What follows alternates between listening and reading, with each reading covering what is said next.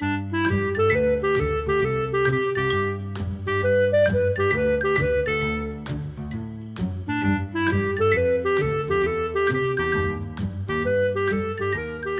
你好，我是培佑，欢迎您来到培佑的阅读笔记。每一集我会用五分钟左右的时间跟你分享一本书的一个重点，让你轻松学习，持续进步。这是我们的第十集。第十集我要和你分享的一本书是《学生为什么不喜欢上学》。啊，这是这本书的书名，还挺特别的。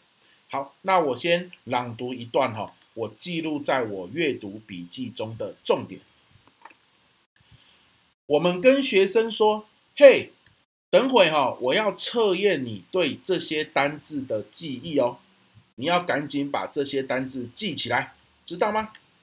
请问，当我们这样跟学生说，学生就会有效率的记起这些单字吗？其实啊，根本就没有用，因为学生还是不知道该怎么做才能把单字记起来啊。我们又不能控制自己的大脑，说：“哎，赶快把单字记起来，等一下老师要考哦，对不对？”但如果呢，你给学生一个简单的任务，任务当中，他们必须要想到单字的意义，比方说，请他们对每个单字的喜爱程度评分，哎，他们就有机会能够牢记单字。例如，有个单字如果叫做 “car”。car 就是车嘛，诶，那我喜欢车吗？那我就来评分。有个单字叫做这个 bicycle，哦，bicycle 就是脚踏车嘛，诶，那我喜欢脚踏车吗？好，就评分。有个单字叫做 apple，苹果，那我喜欢苹果嘛？好，评分。好，透过这个思考，我喜不喜欢这个单字的意义，然后给它评分，这样的一个过程，反而评分完之后。同学更容易记住这些单词。好，这段话来自《学生为什么不喜欢上学》这本书。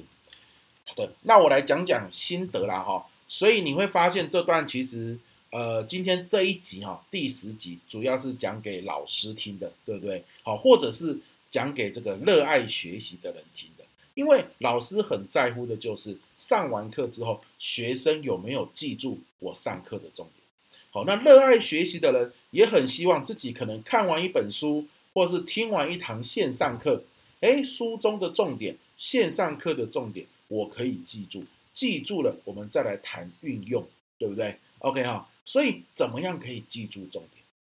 这个是大家在乎的一件事。OK，那书中有一句话就做了一个总结哈，如何让学生记住上课的重点？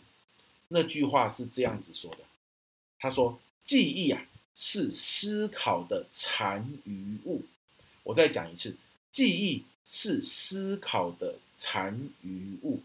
也就是说，大脑如果有思考过的事情，大脑就会假定这件事情很重要，要不然你不会去思考它嘛。听过就算了。左耳进右耳就出，那就不重要，就不用记起来。可是左耳进之后，竟然在我们的大脑里面，你有去思考它，哎，你有去想它，哎，好，那你就在暗示你的大脑一件事情，这件事情很重要哦，不然我的主人不会一直想它嘛，不会一直思考它嘛，那我得先把它记起来。既然它那么重要的话，所以你就增加了把这个东西记起来的机会。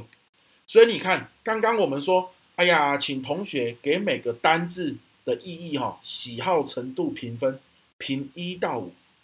这个评一到五的过程，不就是让它停留在大脑里面思考？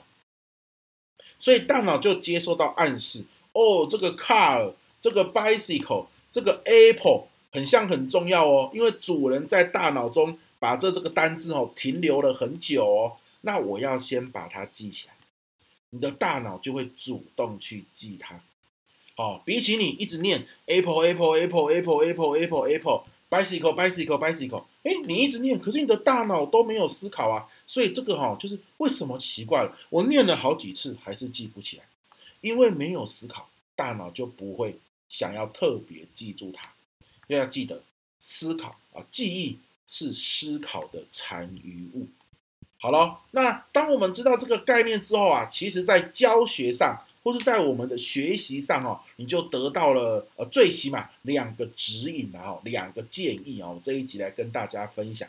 第一个啊，就是老师哦在上课的时候啊，我们可以用问问题的方式来开场。好，我们上课的这个重点就是答案。那我们以这个答案为基准来去设计一个问题。因为你问一个问题，学生就会去想这个问题的答案是什么。那如果他想得到、想出这个答案的时候，大脑是不是就顺理成章记住这个答案了？而这个答案如果又是你这一堂课的教学重点，你看这不就成功了吗？对不对？所以我们要先想好我们的教学重点是什么，把它当做一个问题的答案，然后我们来设计问题。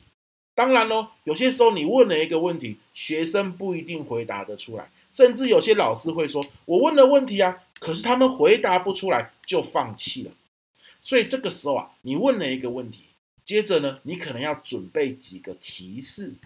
当学生有点回答不出来的时候，你就用提示去引导他，让他一步一步的哦，原来有可能是这样子想，哦，有可能是这样子想，最后想出答案。有没有？你问问题、给提示的过程，也是在引导学生思考。最后答案跑出来的时候，诶，他也会比较容易记住。好，那我举个例子，在我的表达课程中啊，我通常一开始就会问同学一个问题：如果有人请你用一分钟时间介绍你自己，天哪，你活了二十年，经历了那么多事情。却只能用一分钟介绍你自己，那你要说什么才好，才不会流于碎碎念，还能让人对你印象深刻呢？这一分钟你要如何浓缩你这二十年的重点？好，你看这样就是一个问题。这个问题启动学生思考。对，如果我要自我介绍一分钟，我要如何在一分钟里面讲出重点，不要让人家觉得碎碎念。对不对？好，他们在想这个这个问题，然后呢，在思考答案是什么的过程中，我可以给一些提示啊。哦，我这个提示过程就是在上课，所以大脑在不知不觉中，就是不断在思考我这个问题，然后不断在思考我给的提示，最后答案出来之后，他也会印象比较深刻。所以啊，第一个指引叫做。把课程内容重点当做答案，接着反推出一个吸引学生的问题，透过这个问题来引导学生思考。所以啦，上课时哦，也不要都是讲述，讲述可以搭配提问，好，尤其是课程一开始的时候，先用一个提问来引导学生思考，是一个好方法哦。好，第二个指引，我们让学生思考的事情啊。真的是我们希望他记住的重点吗？什么意思呢？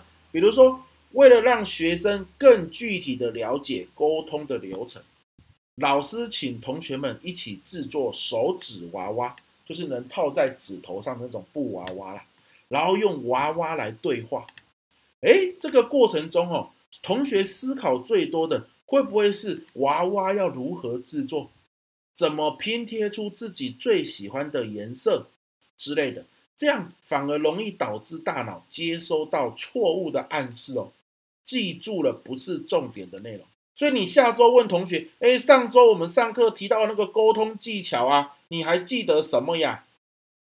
同学可能就会说啊，我还记得手做娃娃很好玩，我还记得要怎么样剪那个娃娃才可以套在手指上，我还做得很漂亮哎，我喜欢的颜色。哇，记住了，不是你希望他记住的东西，因为他花更多的时间在思考娃娃怎么做。那记忆是思考的残余物嘛，结果他就记得了他思考最多的东西，就是制作这个布娃娃，好，纸娃娃，对不对？好，所以这边给我们的提示就是啊，课堂活动、课后作业，我们都要问自己，我们让学生思考的点对不对？哦，他思考什么，他就更容易记住什么。好，那这个千万不要思考错，造错误的东西。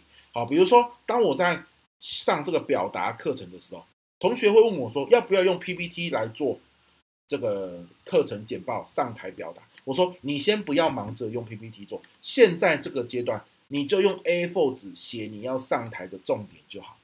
为什么不要 PPT？因为你用 PPT，你就会去思考字型啊、颜色啊、版型啊、背景啊，你思考这些东西。结果反而一堂课结束，你记住的是 PPT 的这些版型运用，说不定表达技巧的重点你反而没有记得那么清楚。千万不要让学生思考在你没有要他记住的点啊，这个也是很棒的一个提醒哦。好哇，我们这一集哇讲了十分钟左右了哈，那希望这一集对所有教学的老师以及热爱学习的人。啊，都有帮助。我们花了心思教学或者是学习，就真的能够让学员或者是我们自己能够记住重点。好，这一集就到这边，希望这一集对你有帮助喽。我们下一集见。